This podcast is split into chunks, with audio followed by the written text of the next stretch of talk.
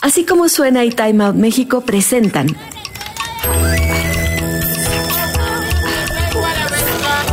Adictos a la ciudad.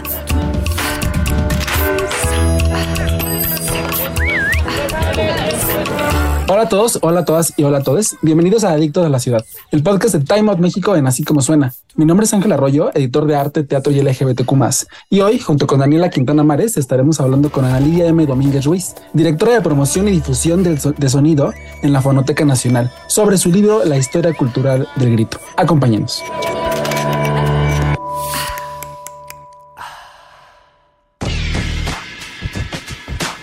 Antes que nada, muchas gracias Daniela por acompañarme al podcast. Es la primera vez que andas por acá y muchas gracias por la invitada que nos traes. ¿Podrías darnos una breve semblanza de quién es ella? Claro que sí. Muchas gracias a ustedes por invitarme. Ana Lidia Domínguez Ruiz es, em, estudió es su doctorado en de Ciencias Antropológicas en la Universidad Autónoma Metropolitana de Iztapalapa. Es maestra en Antropología Social por la Escuela de Antropología e Historia y licenciada de Ciencias de la Comunicación por la Universidad de las Américas en Puebla. Este libro se inspiró en un artículo que hablaba del grito como un mecanismo de control. ¿Cómo estás, Ana? Hola, Dani. Muy bien, muchas gracias por la invitación y por la presentación. Cuéntanos un poco acerca de la investigación precedente a tu libro, cómo surgió y cómo se interrelaciona con tu libro La historia cultural del grito. Ok, eh, en primer lugar, este artículo que, mencionas eh, nunca se, se llevó a cabo. Originalmente, la investigación que culminó en el libro de la historia cultural del grito eh, estaba pensada para hacerse un artículo sobre un fenómeno de, o ciertos fenómenos de violencia acústica eh, que era un tema que venía yo trabajando cinco años atrás a raíz de mi tesis de doctorado que tiene que ver justamente con el fenómeno del ruido eh, desde una perspectiva socioantropológica. Y eh, en, en, el inter, entre que yo terminé mi tesis y comencé a pensar sobre el grito, estaba yo participando en un proyecto de investigación sobre el, eh, eh, concientización sobre el sonido en las escuelas. Y una de las cosas que observé ahí es justamente la presencia del grito, eh, digamos, en todo su esplendor, no, no solo por la, la, propia actividad de, los de los niños, porque era en un, en un, en un CENDI, sino porque muchas veces los profesores recurren al grito como manera de imponer disciplina, ¿no? de tratar de, callar a, los niños, de tal manera que lo que detecté ahí fue una, una guerra de gritos, ¿no? Entre, entre los niños que tenían, digamos, el escándalo propio de esa época de la vida y los profesores tratando de callarlos. Y fue así como eh, eh, intenté empezar a escribir un artículo y comencé a buscar, solo por pura curiosidad, eh, sobre guerras de gritos. Y fue como llegué al grito de guerra, que es uno, un, un apartado de mi libro que ocupa una, una extensión muy amplia y que tiene que ver justamente con, eh, con, el uso táctico del grito por distintos ejércitos a lo largo de la historia, en donde las guerras antes de librarse a través de las armas, obviamente eso ocurría, se libraban a gritos. Y así fue como empecé a, a descubrir en torno a, al grito pues un mundo muy, muy amplio de prácticas y de ideas culturales. La verdad es que es una es un tema súper, súper interesante y que creo que de pronto no, como que no dimensionamos, como que de pronto no, no pensamos, claro, se puede hacer una investigación entera sobre el grito y es aunque pareciera como tan sencillo, es como tan rico en significados y en ideas.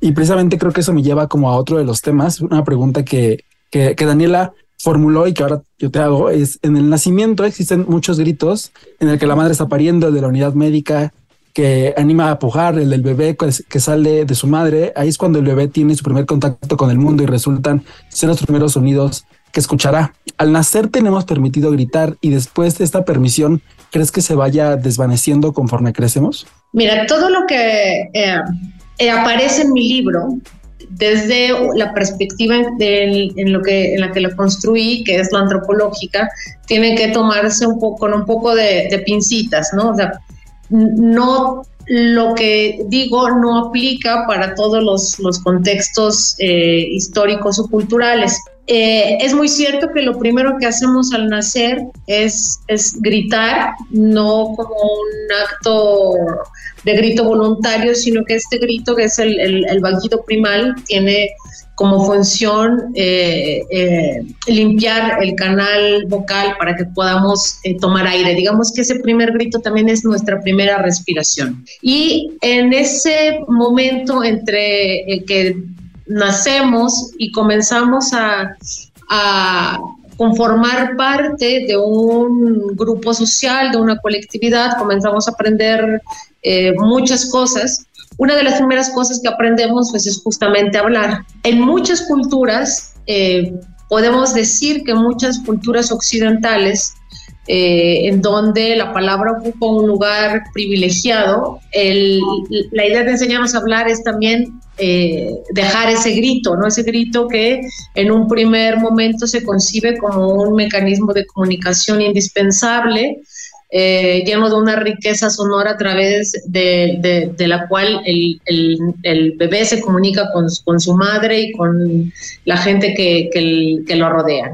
Y en ese sentido yo recogí en el libro varios eh, documentos, son textos eh, en donde se habla justamente de, cómo una madre a través de la escucha aprende a entender o a decodificar el grito de su bebé, el grito, pero en realidad grito, es llanto, es balbuceo, son una serie de vocalizaciones, las aprende a decodificar como un lenguaje.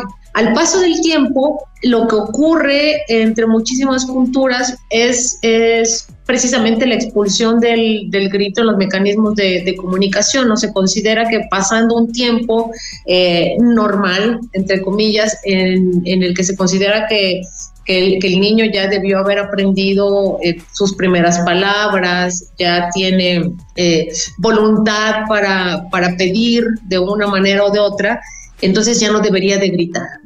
Y creo que el, resto de, nuestra vida en este, en, este contexto eh, enfocado hacia la educación vocal gira totalmente hacia allá, ¿no? Hacia prescindir del grito por ser una partícula eh, considerada sin, sin, utilidad, en el mejor de los casos, en el peor, una expresión de seres inmaduros, eh, irracionales, eh, que ha encarnado la idea de lo salvaje, lo primitivo y todas estas cosas que debemos también tomar con, con mucha delicadeza este, pues no está permitido gritar, ¿no? O sea, la, contención del grito o la evitación del grito es una de las constantes que podemos hallar en, la historia de muchas culturas. Entonces, si tenemos ese don maravilloso que es el, habla, que, que, definitivamente es una herramienta maravillosa, entonces, ¿para qué tenemos que gritar?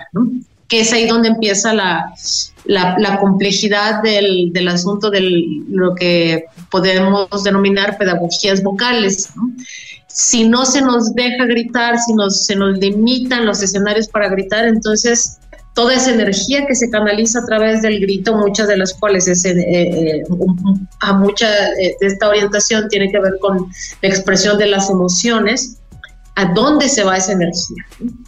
Hay ejemplos que menciono en mi libro que eh, eh, donde se hace observar una cosa un poco distinta, ¿no? Culturas en donde el grito se alienta, en donde el grito encuentra un, lugar en la organización social o en donde se abren espacios para gritar.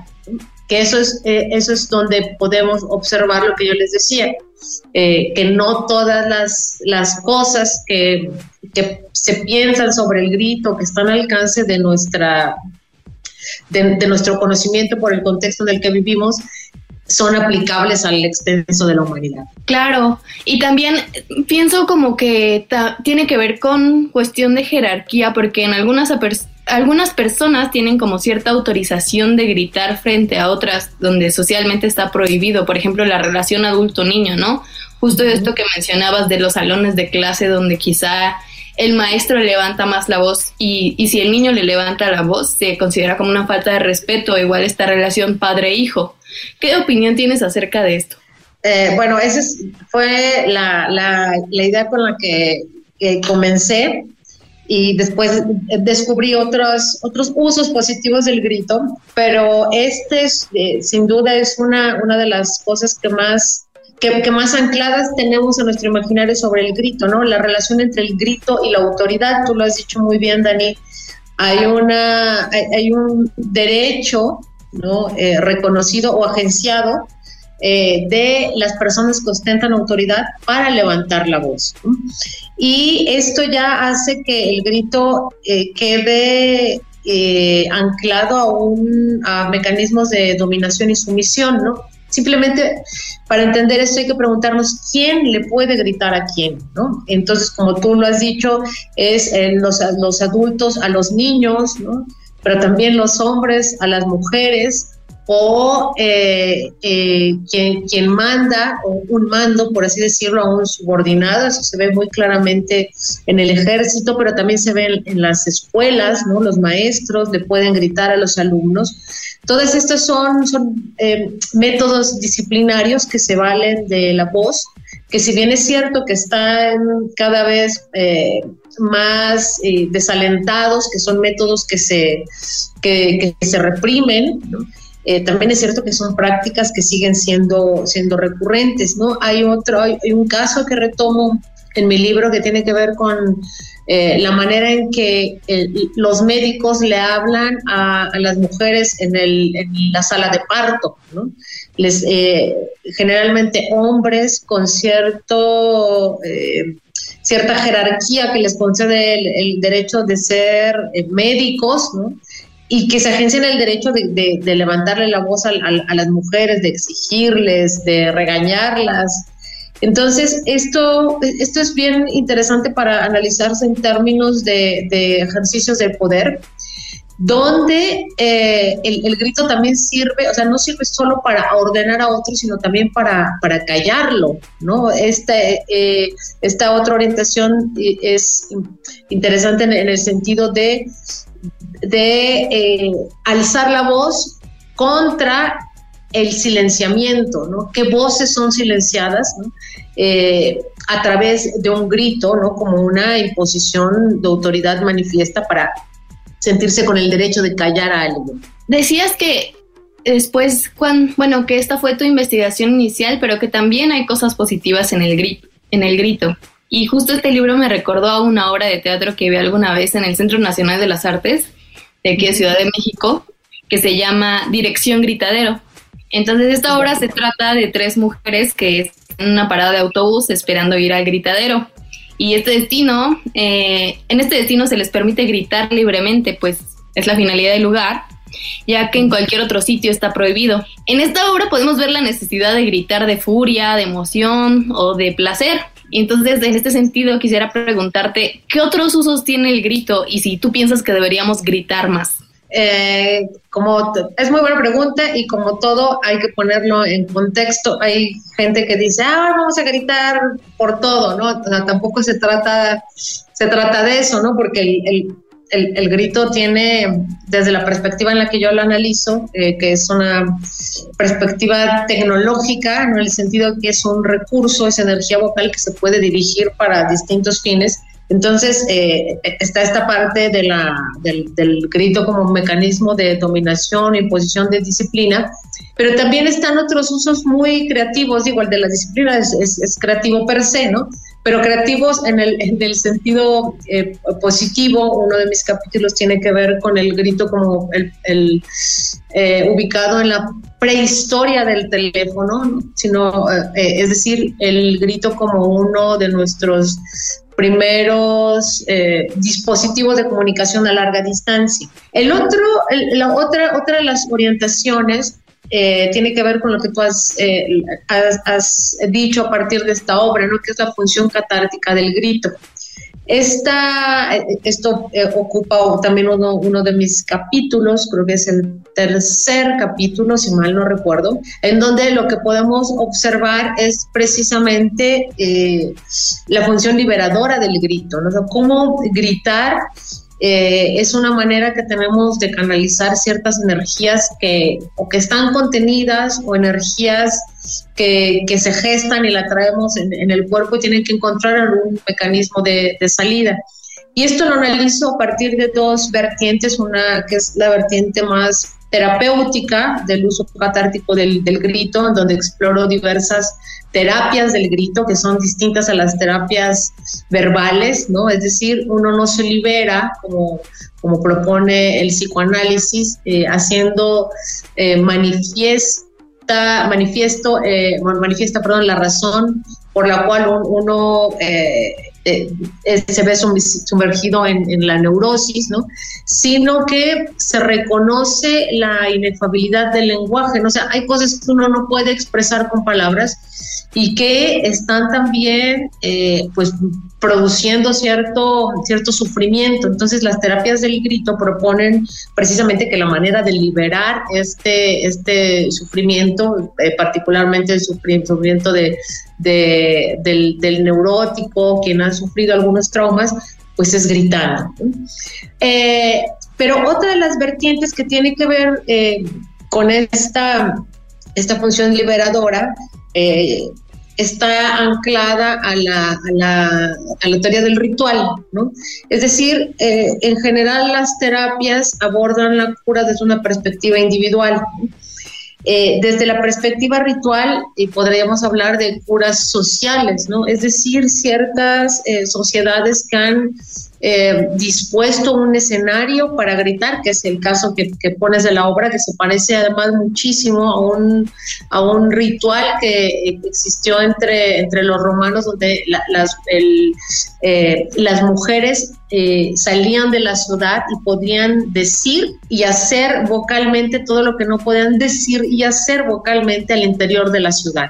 Entonces, justamente salían a, la, gritadera. desde, desde esta perspectiva, el análisis eh, de la función liberadora del, grito es, es interesante porque eh, nos, demuestra lo que les decía yo hace, hace, un ratito, ¿no? que eh, hay organizaciones o formas de vida colectiva en donde el grito tiene un, un, lugar muy bien, muy bien puesto y donde se considera que es, es necesario liberarse toda la, teoría del, del trance, o una buena parte de la teoría del trance eh, se sustenta en, esto, ¿no? la posibilidad de dejar de ser uno mismo y de encontrar mecanismos de, liberación para convertirse en un, en un otro que no está tan eh, eh, impregnado de las máscaras que tenemos para vivir en sociedad, que resultan sumamente útiles, pero que en ciertos momentos necesitamos desprendernos de ellas.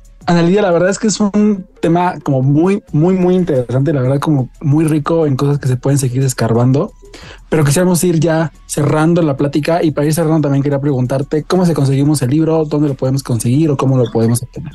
Pues mira, maravillosamente eh, el libro se puede conseguir por muchos eh, lugares a través de distintos medios. En la Ciudad de México te puedo decir que en las Gandhis, en los Sanborns, en, en los péndulos, en los sótanos, en las porrúa, está eh, disponible el, libro. También se puede pedir a través de diversas eh, plataformas digitales, ¿no?